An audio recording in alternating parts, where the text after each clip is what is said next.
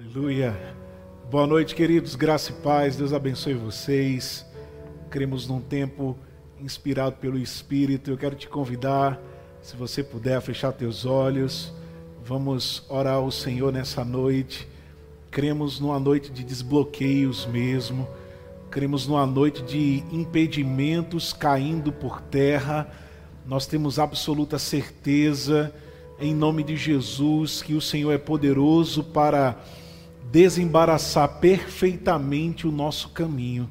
A tua palavra traz revelação, traz luz, traz entendimento até mesmo aos simples. Muito obrigado, Pai, pela graça que flui para comunicar a tua palavra da forma correta, em nome de Jesus. Eu creio em corações receptivos, mentes alertas para acolher a tua gloriosa palavra nessa noite. E também aqueles que vão assistir a essa ministração posteriormente, nós cremos que a tua palavra ela não fica inválida, ela não cai em desuso, mas nós cremos, Senhor, ela ecoando e tocando pessoas no passar dos dias, dos meses, dos anos. Obrigado por respostas.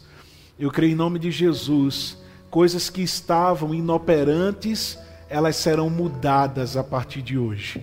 Nós cremos, Senhor, em eficácia, nós cremos em eficiência, nós cremos em coisas novas acontecendo simplesmente porque os nossos irmãos entendem aquilo que a tua palavra diz. O Senhor não tem nada retido, o Senhor não tem nada guardado, nós temos certeza que o Senhor já enviou o seu melhor, a tua palavra já nos foi, já nos foi dada e agora nos cabe crescer na compreensão dela. Eu te agradeço, Pai, em nome do Senhor Jesus. Amém. E graças a Deus. Aleluia. Muito obrigado, gente. Amém. Você pode ficar aqui, por favor? Glória a Deus. Se você estava no ou está no YouTube, você percebeu que o tema da nossa mensagem nessa noite é livre-se do sufoco. E talvez você tenha pensado que a gente vai comentar hoje sobre a área financeira, já que essa é uma expressão que é muito usada, né, para falar quando pessoas estão endividadas, estão passando por pressões na área financeira e aí, normalmente, essa expressão é utilizada, né? Livre-se do sufoco, saia do sufoco, aprenda a sair do sufoco e etc. Mas a mensagem dessa noite, ela é muito mais do que apenas tratar sobre a vida financeira. Quando a gente tem a oportunidade de estudar a matéria vida de prosperidade, a gente sempre gosta de frisar que como o próprio título da matéria diz, a gente não vai falar só apenas sobre uma área isolada da vida, que é a financeira. A vida é muito mais do que finanças. Da mesma forma, a gente não pode apenas simplificar, apenas reduzir a palavra a, aquilo que traz sufoco na vida apenas a dinheiro. Existem muitas outras coisas que podem trazer sufoco na vida. E a palavra, ela é poderosa para nos ensinar, nos guiar, nos orientar a prevenir ou abandonar certos hábitos e, e maneiras de viver que vão nos livrar do sufoco em todas as áreas da nossa vida. Então eu gostaria, por gentileza, que você abrisse a sua Bíblia em Lucas, no capítulo 8 nós vamos ler a partir do versículo 4. Essa é, é uma passagem muito conhecida e eu creio que a partir de hoje você vai vê-la com uma nova perspectiva.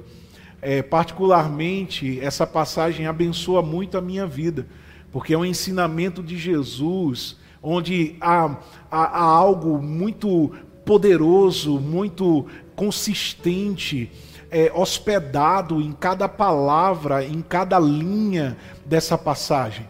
Então eu quero te convidar a você resetar mesmo a tua mente, né, não ficar preso ou presa àquilo que você já sabe, mas se abre para acolher a palavra da forma correta, e eu tenho certeza que a sua vida, a partir de hoje, vai ter um novo tempero, vai ter um novo sabor. Então vamos ler a partir do versículo 4. Ele diz: Certo dia, uma grande multidão vinda de várias cidades juntou-se para ouvir Jesus. E eles e ele lhes contou uma parábola. Um lavrador saiu para semear. Enquanto espalhava as sementes pelo campo, algumas caíram à beira do caminho, onde foram pisadas, e as aves vieram e as comeram. Outras caíram entre as pedras e começaram a crescer, mas as plantas logo murcharam por falta de umidade. Outras sementes caíram entre os espinhos, que cresceram com elas e sufocaram os brotos. Ainda outras caíram em solo fértil e produziram uma colheita cem vezes maior que a quantidade semeada. Quando ele terminou de dizer isso, declarou: Quem é capaz de ouvir, ouça com atenção. Então, no versículo 10, vamos seguindo, nós temos aqui o propósito da parábola. Ou a gente poderia expandir isso para os, o propósito das parábolas que Jesus ensinava. Porque a gente sabe que parábola é trazer uma realidade natural, simplificada, para explicar uma realidade espiritual que é superior. Só que a gente precisa entender bem aqui que Jesus, na primeira parte, ele falou de uma forma oculta, de uma forma escondida, de propósito. E aqui dos versículos 10 a 13, ele dá a explicação. Mais tarde, versículo 10, quando Jesus estava sozinho com os doze e os outros que estavam reunidos ao seu redor, perguntaram-lhe qual era o significado da parábola. Se eles perguntaram o significado da parábola, é porque ninguém sabia, a não ser até o momento Jesus. No versículo 11 ele respondeu: a vocês é permitido entender o segredo do reino de Deus, mas uso parábolas para falar aos de fora, de modo que, mesmo que vejam o que faço, não perceberão, e ainda que ouçam o que digo, não compreenderão. Do contrário, poderiam voltar-se para mim e ser perdoados. Então Jesus disse: se vocês não entendem o significado desta parábola, como entenderão as demais? E aqui eu li essa parte no Evangelho de Marcos, no capítulo 4, do versículo 10 ao versículo 13. E a gente tem aqui alguns pontos a tratar. O primeiro deles é a necessidade de nós termos o interesse em entender a palavra de Deus. Se esses discípulos eles não tivessem perguntado a Jesus o significado daquilo que ele ensinou, eles ficariam sem resposta. Uma das coisas que eu vim meditando no passar dos últimos dias foi essa questão de busca, de interesse da nossa parte. Muitas vezes nós estamos sem respostas nas nossas vidas, não é porque Deus não está dando respostas, mas é porque nós não estamos fazendo perguntas. Jesus ele deixou claro que aquele que pede, recebe, aquele que busca, encontra, aquele que bate, a porta lhe será aberta. Então existe uma parte que nos cabe nesse processo de entendimento das dinâmicas do reino de Deus. E a palavra é clara que existe uma parte que é nossa, a busca, a batida, o interesse sobre aquilo. Então nós precisamos ter esse esse modo de viver intencional, Se porventura não entendemos algo, nós precisamos buscar entender. Se nós ainda não temos algo, alguma clareza, nós precisamos buscar no Senhor aquilo que ainda a gente não tem, para que a gente não venha a viver como muitos vivem, é, dizendo que estão sem rumo, sem ter uma definição, porque Deus não deu a eles. E eles ficam esperando algo da parte de Deus que eles não pediram. E eu acredito que uma das coisas mais frustrantes na vida é você esperar algo que você não gerou uma demanda para aquilo. Imagina se você vai fazer uma compra na internet, ou você está desejando algo que você viu na internet, melhor dizendo. Você vai lá, observa aquele produto e aí você fica esperando aquele produto chegar na sua casa se você não apertou lá o botãozinho de comprar. Você entende que é uma espera frustrada, é uma espera sem propósito, é uma espera vã. Por quê? Porque não houve uma compra, não houve uma demanda, uma busca por aquilo. Então vai esperar chegar o quê? Você está entendendo? E muitas vezes os irmãos estão assim, esperando de Deus respostas e coisas que eles não perguntaram, que eles não oraram, que eles não pediram. E aí, por estar sem resposta, tendem a ficar frustrados e aí criam-se doutrinas que Deus só responde quando quer, ou quando Deus não quer falar nada, ele não fala nada mesmo, e aí você tem que se acostumar e se adaptar a isso. Mas na verdade, assim como o profeta Oséias disse, o povo ele perece porque lhe falta o conhecimento. Quando a gente tem um conhecimento correto acerca das Escrituras, nós não vamos viver é, ao acaso, sorte ou azar, ou ficar transferindo para Deus todas as coisas como se nós fôssemos passivos nessa história, como se nós não tivéssemos nenhum tipo de interferência na nossa vida, onde alguns pensam que Deus, ele como soberano, ele está por trás das cortinas do teatro da terra e com a, como marionetes ele está guiando as pessoas. Mas isso não é necessariamente assim. Cada um ele vai ser recompensado por aquilo que faz, quer seja bom ou quer seja ruim.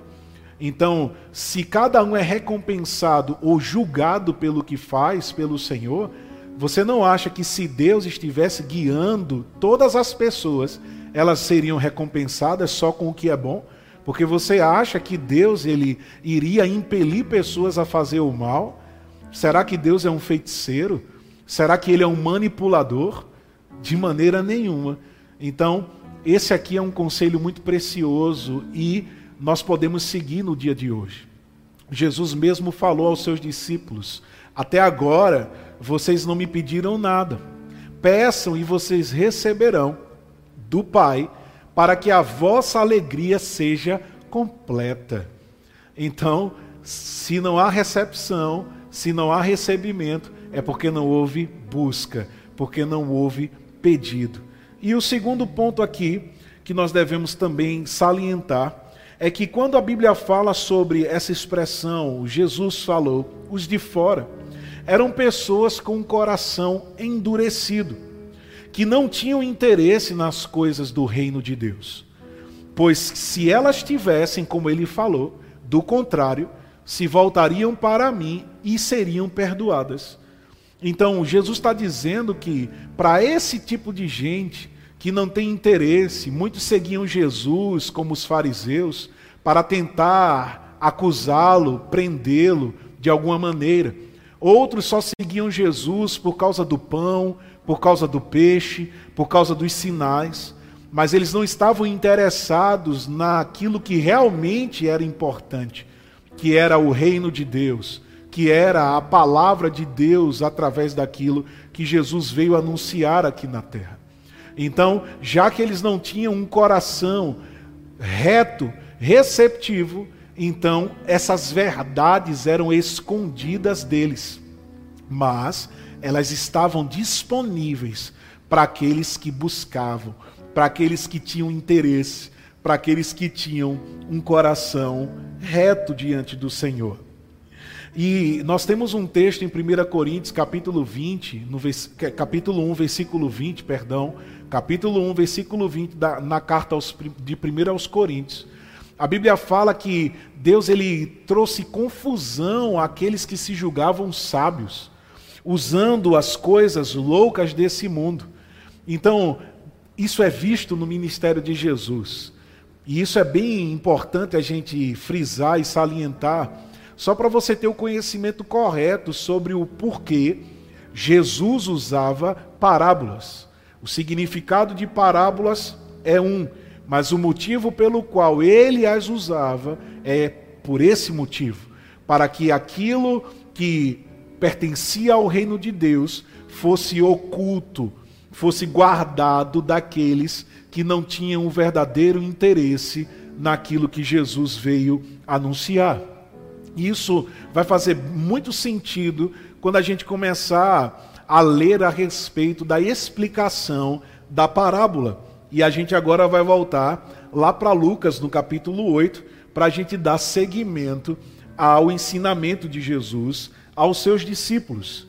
A partir do versículo 11 do capítulo 8, ele disse o seguinte: este é o significado da parábola. As sementes são a palavra de Deus. As sementes que caíram à beira do caminho representam os que ouvem a mensagem, mas o diabo vem e a arranca do coração deles e os impede de crer e ser salvos. Então a gente aqui pode falar do primeiro sufoco que impede as pessoas de terem a palavra funcionando em suas vidas. E esse sufoco nós poderíamos chamar de orgulho. Essa disposição errada com relação à palavra de Deus faz com que a palavra na vida dessa pessoa esteja vulnerável a ser tirada dele. Olha como isso é sério. E eu trouxe aqui algumas características de pessoas orgulhosas, para você ver essas características bem claras, para se porventura isso se encontra em você, como nós falamos na introdução da ministração, você elimine isso da sua vida. Mas se porventura isso não é com você, você vai o quê? Trazer prevenção para que isso não encontre lugar no teu coração e impeça a palavra de funcionar, de operar na sua vida. E impeça que o diabo tenha lugar para roubar ela de você. Primeira característica de uma pessoa orgulhosa, elas são soberbas. O que significa uma pessoa soberba? Que se acha melhor que as outras. Ela é uma pessoa altiva, ela é presunçosa. Lá em Provérbios, no capítulo 6, a partir do versículo 16, ele traz algumas coisas que Deus ele abomina numa pessoa. Dentre elas é o olhar altivo. É aquela disposição de olhar por cima, de nunca estar por baixo como uma pessoa humilde, mas se ver como superior, prepotência diante das pessoas.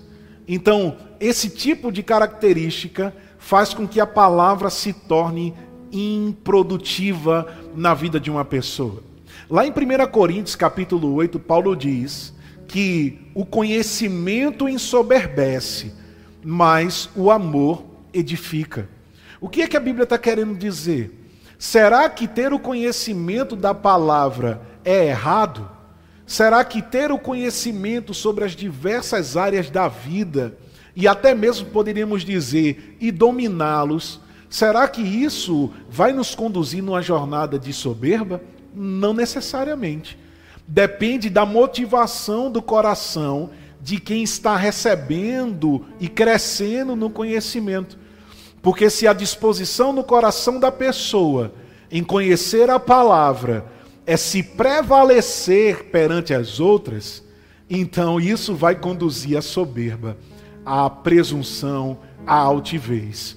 Mas se uma pessoa faz da sua vida uma expressão de serviço, ela entende que quanto mais ela cresce na compreensão das Escrituras, ela vai conseguir pôr isso em prática e, consequentemente, vai poder inspirar outras pessoas a praticarem a palavra, a atingirem esse lugar de produtividade, onde a palavra funciona continuamente. Então, esse é um coração que está cheio de amor. Por quê? O amor não busca os próprios interesses.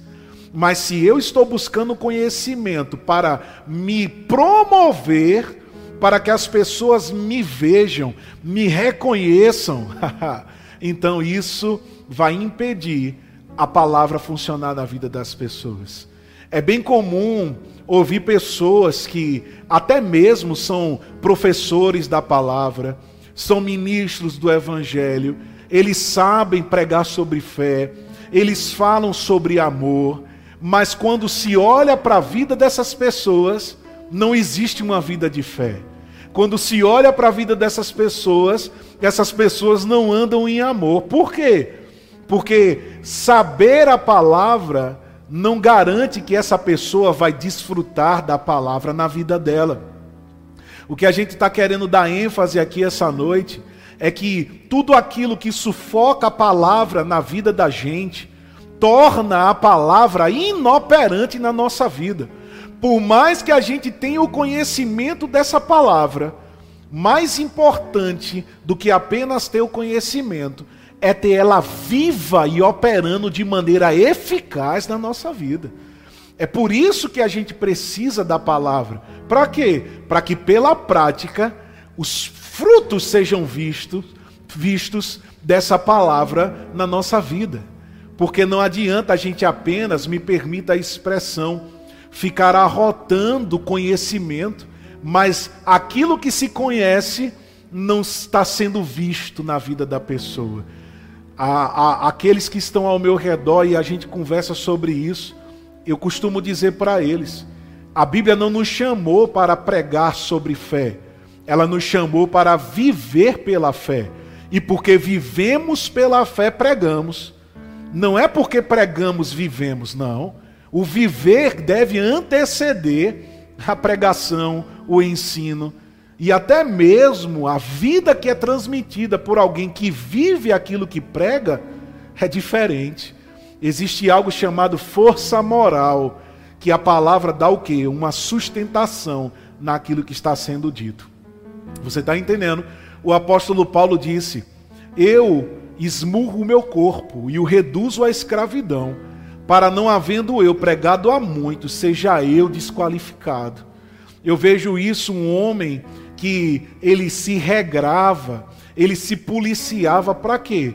Para não ter perdido a sua vida, tendo dado vida através da palavra a tantos outros. O que é que adianta ganhar o mundo inteiro e perder a sua alma? Você está entendendo? Então é sobre isso que a gente está falando. Não perder a produtividade da palavra. Pessoas que falam em saúde divina e andam doentes Pessoas que falam sobre prosperidade bíblica e andam falidas, fracassadas, estagnadas em suas vidas. É desse tipo de vida que o Senhor quer nos livrar, que a gente poderia chamar de hipocrisia, que é viver de aparência. Parecer que é santo, parecer que é crente, mas no fundo apenas está vazio. Por quê? Porque não há sementes que estão dando resultados porque foram roubadas pelo inimigo. Vamos continuar. Mais características de pessoas orgulhosas são pessoas teimosas, pessoas que não desistem com facilidade, pessoas que são insistentes na sua maneira de fazer as coisas, ou também poderíamos falar de inflexibilidade. Certa vez eu ouvi essa frase do pastor Janduí e me abençoou muito. Ele disse: Bem-aventurados os flexíveis, porque quando forem dobrados não se quebrarão.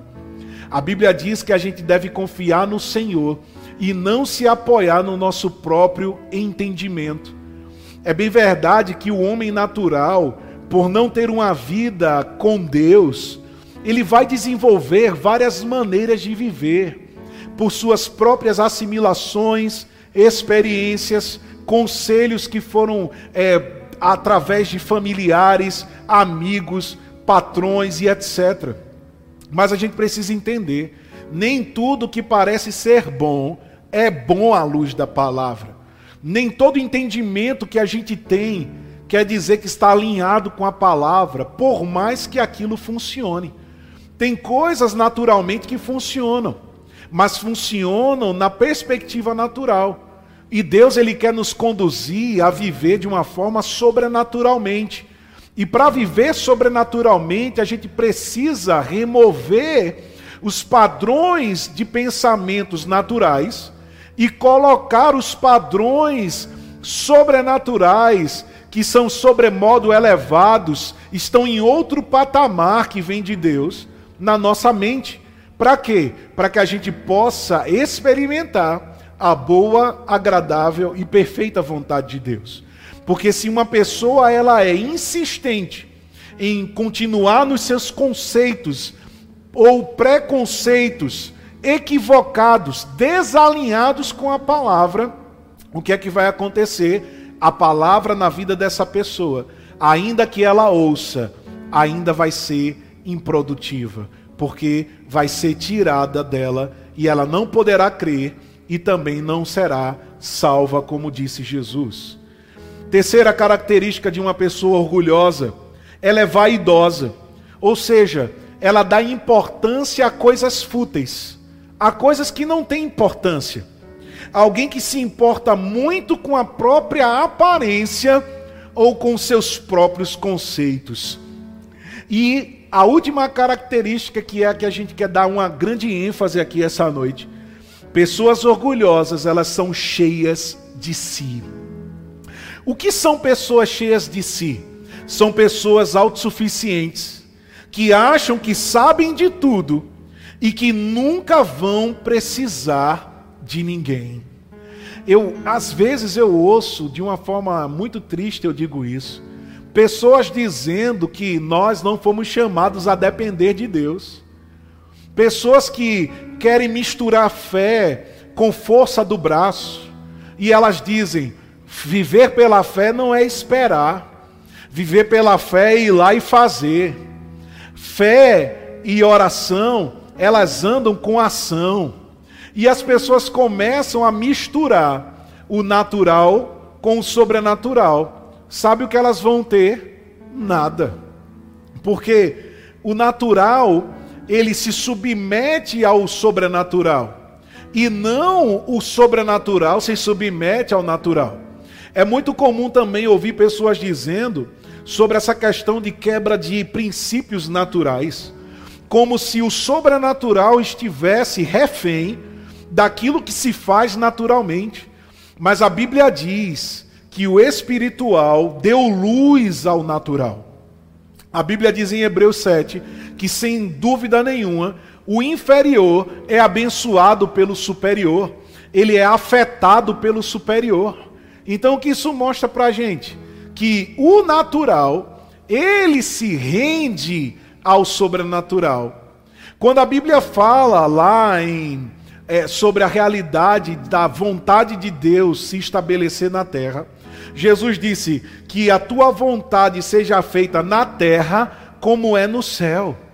Ou seja, aquilo que opera no céu afeta a operosidade na terra. A terra não é mais poderosa que os céus. A terra não é maior que os céus. Pelo contrário, a terra só veio a existir porque a palavra veio do céu. Porque aquilo que veio do invisível tornou tudo aquilo que é visível. Então, pessoas que tentam naturalizar a palavra, a palavra de Deus, ela não consiste em coisas naturais, mas ela é o poder de Deus para todo aquele que crê. Se você crê na palavra, você vai experimentar de dunamis, você vai experimentar de poder criativo, você vai experimentar de poder explosivo para operar milagres. É sobre isso que a palavra está fundamentada. Ela é conceituada, é em poder, é em, em glória, é em virtude, é, é em, em eficácia. Você está entendendo? É por isso que Paulo diz que a gente deve ter espírito de revelação e sabedoria, para a gente entender a eficácia do poder que ressuscitou Jesus dentre os mortos. O mesmo poder que ressuscitou Jesus e o elevou acima de tudo e de todos, é o mesmo poder que está em nós. E Efésios 3:20 ele diz: esse poder operando em nós traz o infinito. Você já parou para pensar nisso? O infinitamente mais do que a gente pode pedir ou pensar passa a operar. Por quê? Porque não é pelo natural, não é pelo comum, não é pelo ordinário, mas é pela palavra superior, sobrenatural. Quando ela é posta em prática, meu Deus do céu, o sobrenatural invade a terra e as realidades da terra, elas são afetadas, elas são mudadas. Quando você estuda sobre os dons espirituais, existe um dom chamado operação de maravilhas. E quando a gente fala desse dom ativo de poder, a gente está falando sobre uma intervenção divina no curso natural das coisas. Se naturalmente as coisas elas, elas iriam para um lugar, quando há uma intervenção maravilhosa, poderosa, grandiosa da palavra, do poder de Deus na situação, ela muda completamente. Não existe essa coisa mais e está fadado a.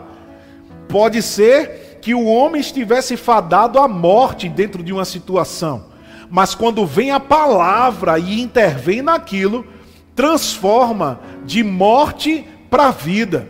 E Jesus ele disse: "Ainda que morra, eu sou a ressurreição e a vida".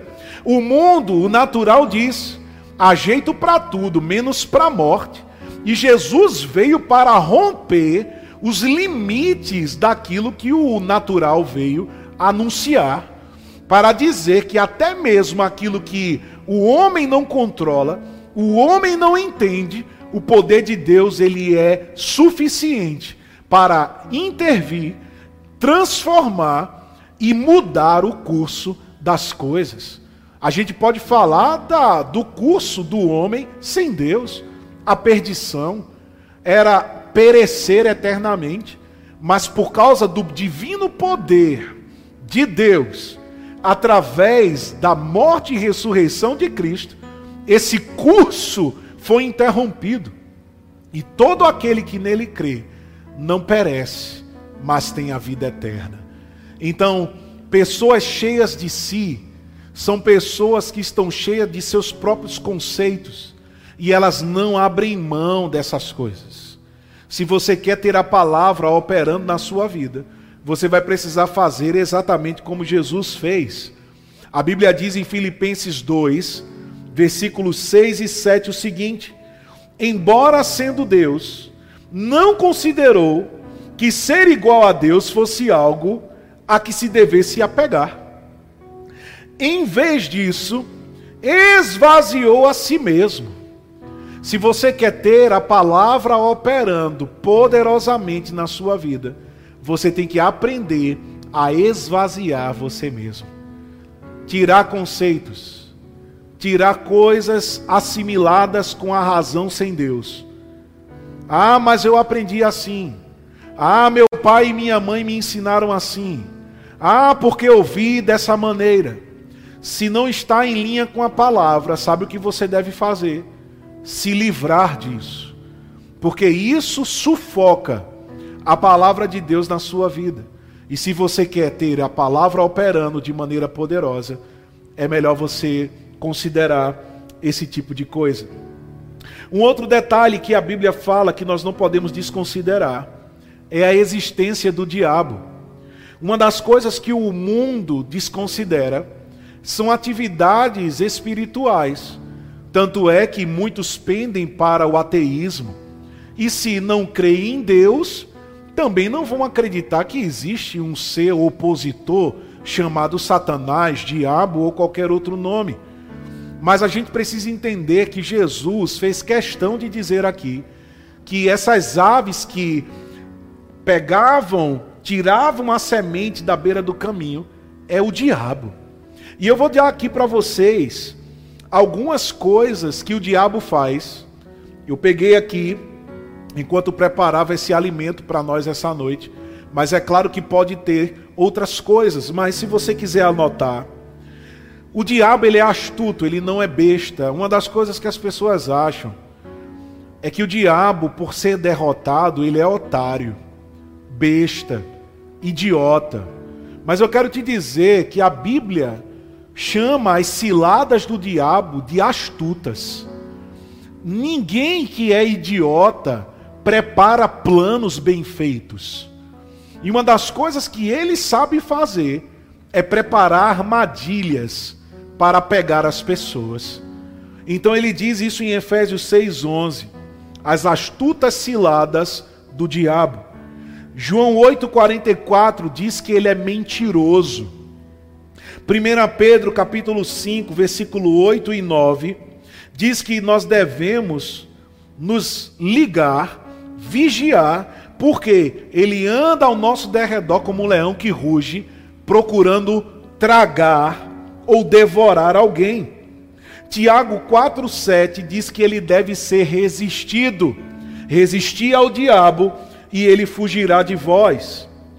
Ele não deve ter motivo para nos tentar. Efésios capítulo 4, versículo 17. Na versão da Bíblia NTLH ele diz: não dê motivos ou não abra oportunidades para o diabo tentar você. Ele tem planos malignos e estes não podem ser ignorados. 2 Coríntios capítulo 2, versículo 11, Paulo disse: Nós não podemos ignorar os seus ardires. E João 10:10 10, fala que ele é ladrão. Então você percebe, o diabo vem na vida do orgulhoso e tira a palavra dele. Para quê? Para que ele não possa crer, porque sem fé, sem a palavra, não há fé. Romanos 10, 17. Você está entendendo isso aqui? E aí, ele diz que se a pessoa não crê, ela não pode ser salva. E a gente pode entender salvação como o livramento da morte eterna, mas a gente também pode entender salvação como desfrutar da redenção em Cristo. Ou seja, a palavra grega para salvação é soso. Salvação, libertação, preservação, perfeição, segurança e cura, cura divina. Então, para para pensar nisso. Se uma pessoa está cheia de si, cheia dos seus próprios conceitos, cheias de entendimentos desalinhados com a palavra, aí vem o diabo, tira a palavra dessa pessoa. Aí o que é que acontece? Hebreus capítulo 4, versículo 2, fala que quando uma pessoa que ouve uma pregação não mistura o que ouviu com fé, isso se torna improdutivo na vida daquela pessoa. Não funciona. A palavra se torna literalmente inútil na vida dessa pessoa. Você está entendendo? E se ela se torna inútil, o que é que acontece, gente? Ela não vai desfrutar de salvação, ela não vai desfrutar de livramento, ela não vai desfrutar de preservação, ela não vai desfrutar desse aperfeiçoamento ela não vai desfrutar de segurança, ela não vai desfrutar de cura na sua vida, ela não vai desfrutar de saúde divina. Por quê? Porque se não há palavra, não há fé. Se não há fé, não há sozo. É por isso que em tempos como esse, tem pessoas que têm conhecimento, mas têm medo de ser atingida por doenças, e por outras coisas. Por quê? Porque a palavra foi tirada. E se não tem palavra, não tem fé. E se não tem fé, não tem sozo, não tem como funcionar. Na vida dessa pessoa é improdutivo. Aí ela precisa correr para os métodos naturais, para poder se prevenir, para poder ficar guardado. Por quê? Porque a palavra não é suficiente na vida dela. A palavra não é suficientemente poderosa, como diz em Hebreus 4:12, ela na vida dessa pessoa não é viva e não é eficaz. Ela é inexistente e se torna inútil na vida dessa pessoa. Segundo sufoco, o sufoco da inconstância. Jesus disse, Lucas 8,13: As sementes no solo rochoso representam os que ouvem a mensagem e a recebem com alegria. Uma vez, porém, que não têm raízes profundas, creem apenas por um tempo e depois desanimam quando enfrentam provações. É claro que é muito bom a gente reagir à palavra que a gente recebe com alegria, porque isso é uma expressão de fé. Quando você ri, quando você brada, quando você dança, quando você corre, quando você dá resposta àquilo que você está ouvindo, isso é uma expressão de fé. Não é apenas empolgação como muitos pensam. Não está errado. Palavras de salvação devem ser acolhidas de maneira proporcional. Salmista disse no Salmo 119, acredito eu que no versículo 165 ou 162, depois você pode conferir. Ele diz: Alegrei-me com as tuas palavras, como alguém que achou grandes despojos. Ou eu poderia transformar isso na, numa versão contemporânea. Eu me alegrei com a tua palavra como alguém que ganhou na loteria. Se você soubesse que ganhou 100 milhões agora, como você se comportaria? Eu tenho certeza que você daria uma boa gargalhada, pelo menos. Se não saísse correndo, arrancasse os cabelos de alegria, pularia no seu marido, na sua esposa, nos seus filhos, faria alguma coisa. Por quê? Porque uma pessoa alegre, ela expressa isso de alguma forma. Não existe alegria incubada. Não, eu estou alegre, entendeu? Só que é por dentro, não. A alegria aformoseia o rosto. A alegria ela pode ser vista. Então a Bíblia diz a pessoa que recebeu a palavra com alegria é comparada a um solo rochoso. Só que por que Jesus? Esse solo, ele é rochoso. Por quê? Porque não houve uma dedicação para aprofundar a palavra no seu coração. Muitas vezes a gente está assim, a gente está apenas vivendo de culto em culto, ou de transmissão em transmissão, Sabe o que isso significa? Que a palavra na sua vida vai ser de pouca duração, porque você recebeu a mensagem, você se alegrou, você meditou naquele momento, mas se você nunca mais pega nisso, se você não lê mais nada sobre isso, se você não ouve de novo e de novo a palavra que você está recebendo, sabe o que, é que vai acontecer? A palavra ela até vai de alguma forma funcionar por um tempo, mas é como Jesus falou: por causa das provações, por causa das tribulações, por causa dos problemas, elas desanimam. Sabe qual é um dos grandes inimigos da fé para mim? É o esquecimento. É quando a pessoa ela esquece do que está escrito. É quando se levantam as, as tribulações e ela lembra mais rápido de como resolver as coisas naturalmente do que aquilo que a palavra diz a respeito daquele assunto. Então isso mostra o quê? Que a palavra foi recebida, sim.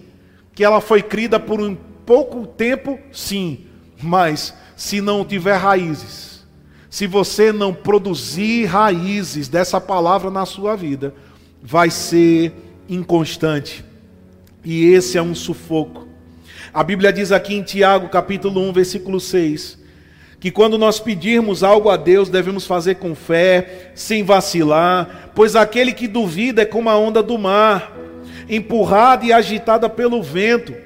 ele não deve esperar receber coisa alguma do Senhor, pois tem a mente dividida e é instável em tudo que faz. Olha que coisa séria, gente. Duvidar não é fraqueza, duvidar é incredulidade.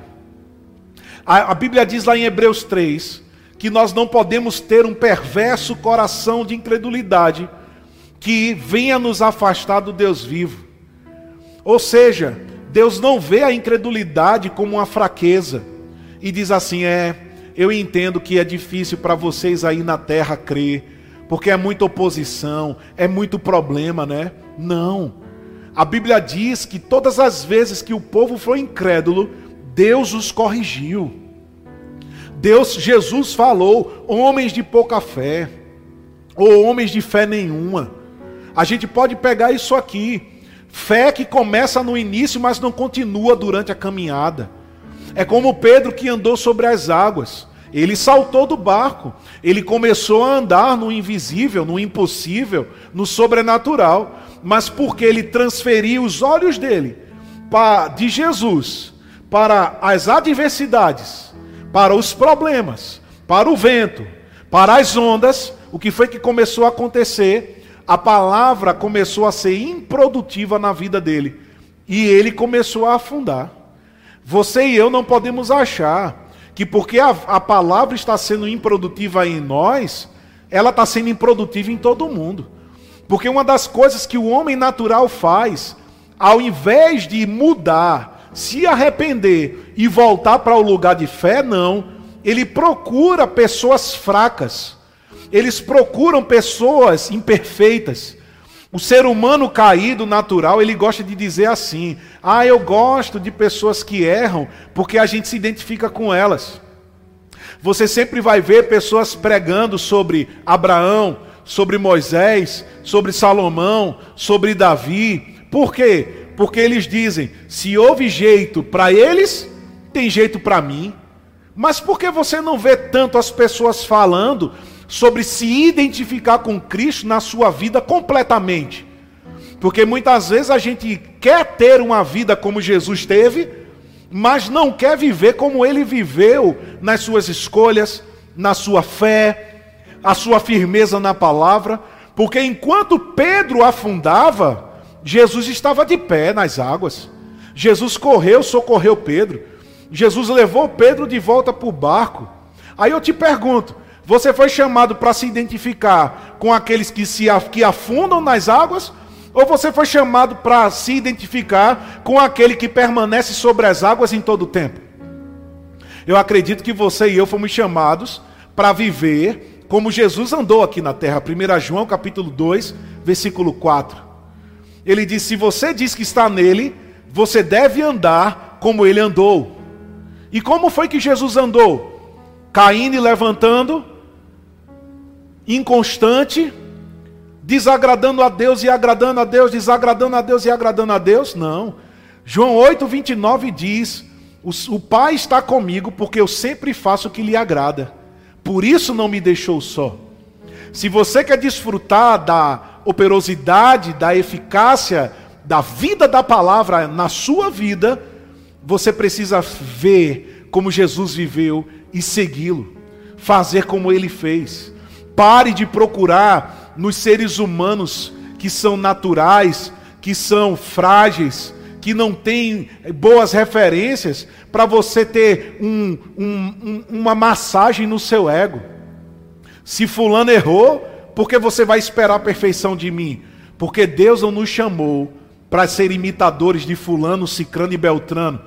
Efésios 5 ele diz: sede imitadores de Deus, como filhos amados. Sejam santos como o Senhor é santo. Sejam perfeitos como perfeito é o vosso Pai que está no céu. Sejam como Jesus. Andem como Jesus. Falem como Jesus. Vivam como Jesus aqui na terra. Então, meu amigo e minha amiga, inconstância é uma coisa que não vai ser encontrada na sua vida se você viver como Jesus, se aprofundando na palavra de Deus. Olha que maravilha, 1 Coríntios 15, 58. Portanto, meus amados irmãos, sede firmes e constantes. A palavra constante também quer dizer inabalável. Sempre abundantes na obra do Senhor, sabendo que no Senhor o vosso trabalho não é vão. Nós temos também os, os sufocos da preocupação, da riqueza e dos prazeres da vida. E nós vamos encerrar por aqui. Lucas 8,14 diz assim: As que caíram entre os espinhos representam outros que ouvem a mensagem, mas logo ela é sufocada pelas preocupações, riquezas e prazeres desta vida, de modo que nunca amadurecem. Ou, em outra versão, diz: se tornando neles improdutiva. Se nós não entendemos que a palavra nos chama a não nos preocuparmos, a não sermos seduzidos pelas riquezas e não nos rendermos aos prazeres da vida, você está entendendo isso aqui? Se a palavra nos chama a não viver dessa maneira, é porque é importante. Se não fosse, Jesus não teria dito.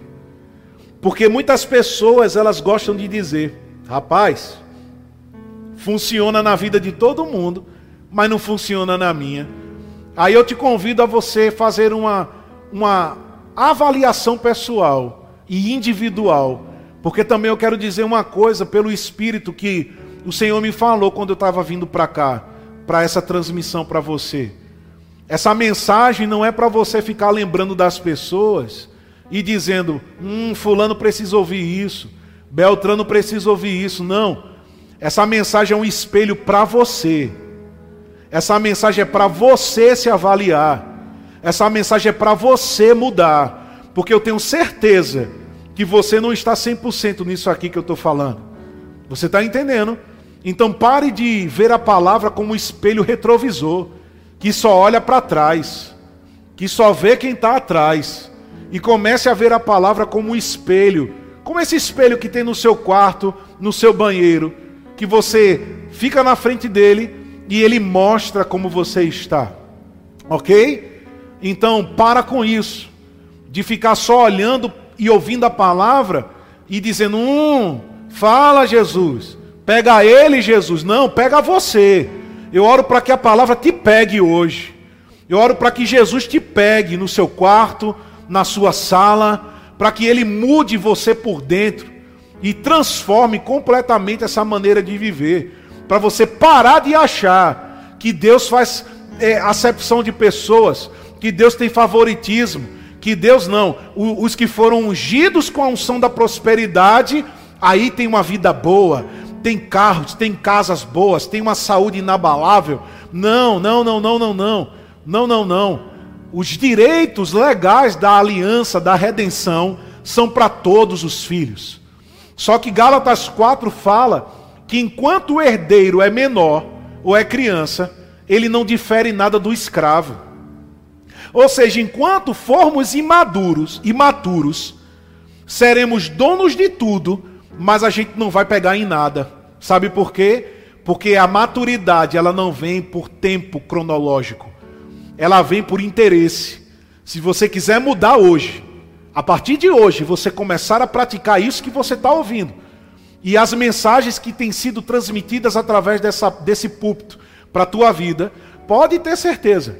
Você nunca mais vai abrir sua boca para dizer: acontece com todo mundo, menos comigo. Uma coisa que a palavra diz é que não se preocupar não é opcional, é imperativo. Não andeis ansiosos por coisa alguma. Não se preocupem. Antes, faça orações, petições, súplicas com ações de graças. Filipenses 4:6, Mateus 6:25. 1 Pedro capítulo 5, versículo 7, ele diz: "Lance sobre ele toda a sua preocupação". Por quê, Rafael? Porque se você ficar preocupado, a palavra vai ser sufocada na sua vida e ela não vai produzir resultado, simplesmente por isso. O que é que eu devo fazer para me livrar da preocupação? Não ficando preocupado. Só. Não tem outra forma de você deixar a preocupação se não, se não for apenas pelo fato de você não se preocupar. Só isso. Quando a tentação bater a tua porta dizendo: "Ei, as contas. Ei, tá sentindo? Ei, vai fazer nada não?" Você transfere para o Senhor. Porque a preocupação é o extrato de que você não envolveu, Deus, envolveu o Senhor na sua vida. Porque quem envolve Deus na sua vida sabe que existe alguém poderoso que é capaz de fazer o impossível e não há nada difícil agindo por você. Isaías 64, 4. Deus trabalha para aquele que nele espera. Então, você precisa entender, não é opcional, mas é imperativo. Não se preocupe. Certa vez alguém disse: se preocupar é como uma cadeira de balanço, vai manter você ocupado, mas não vai te tirar de lugar nenhum. Não vai te levar para lugar nenhum. Uma outra coisa que você precisa entender é que a preocupação é filha do medo. E o medo é a porta que se abre para o indesejado entrar na sua vida. Tem um texto que vai te dar base para isso. Jó 3:25. Ele diz: "O que sempre temi veio sobre mim. O que tanto receava me aconteceu." Aí tem gente que quer maquiar o medo, a insegurança, a ansiedade, a preocupação.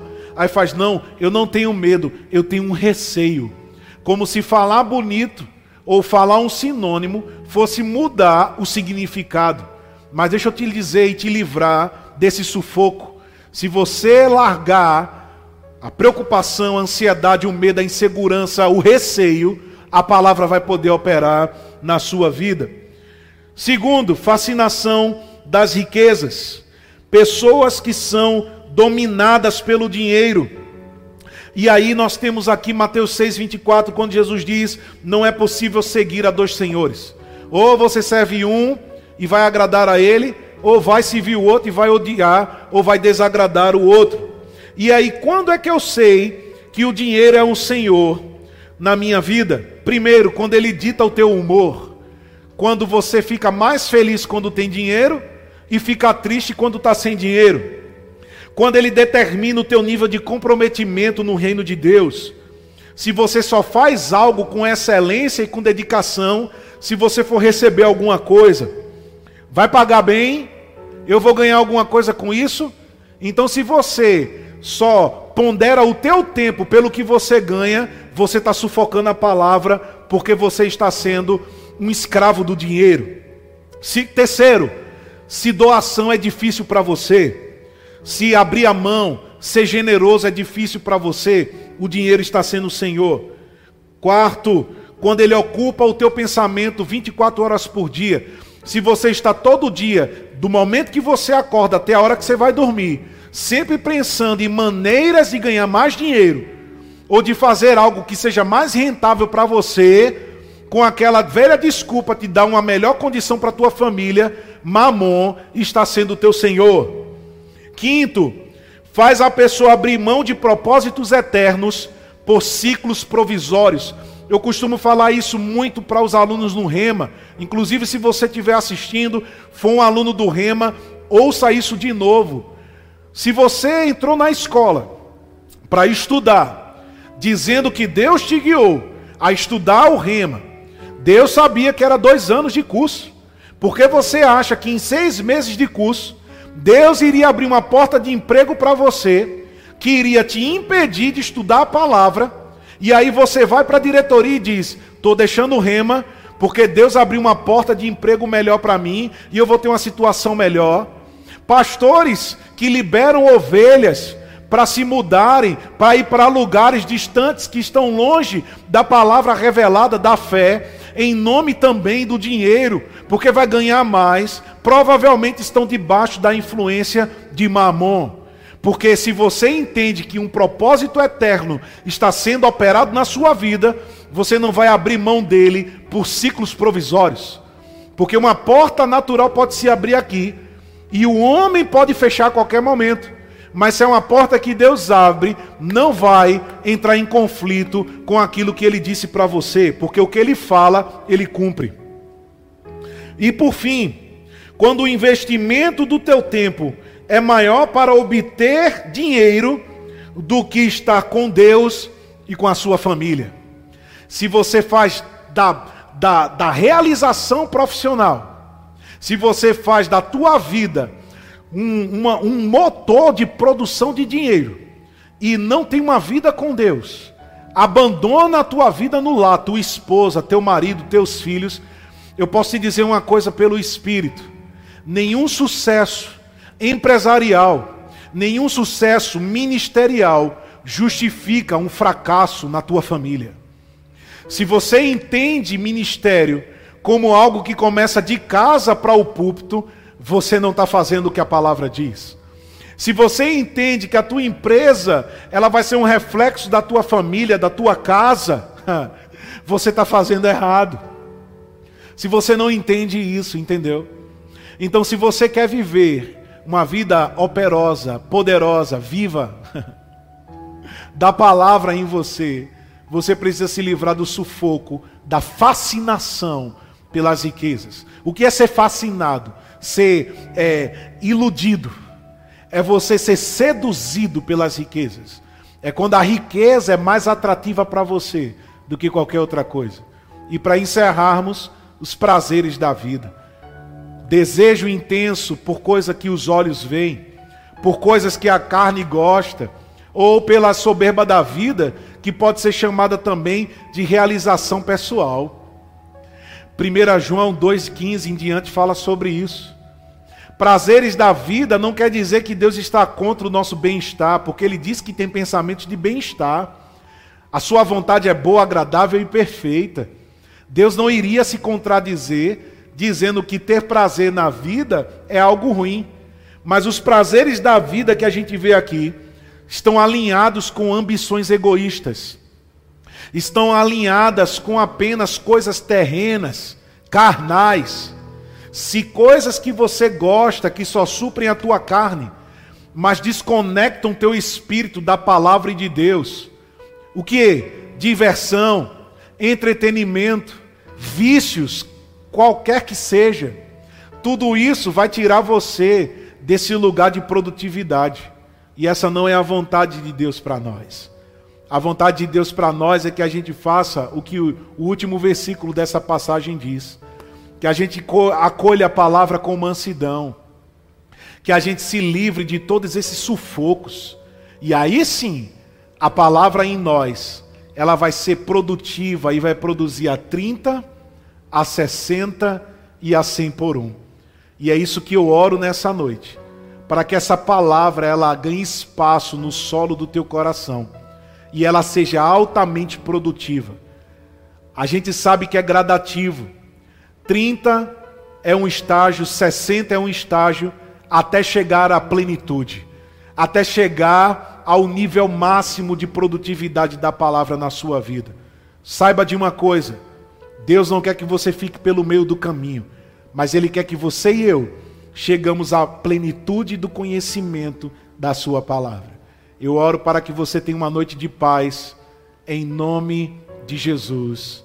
Seja abençoado na prática dessa palavra. Glória a Deus.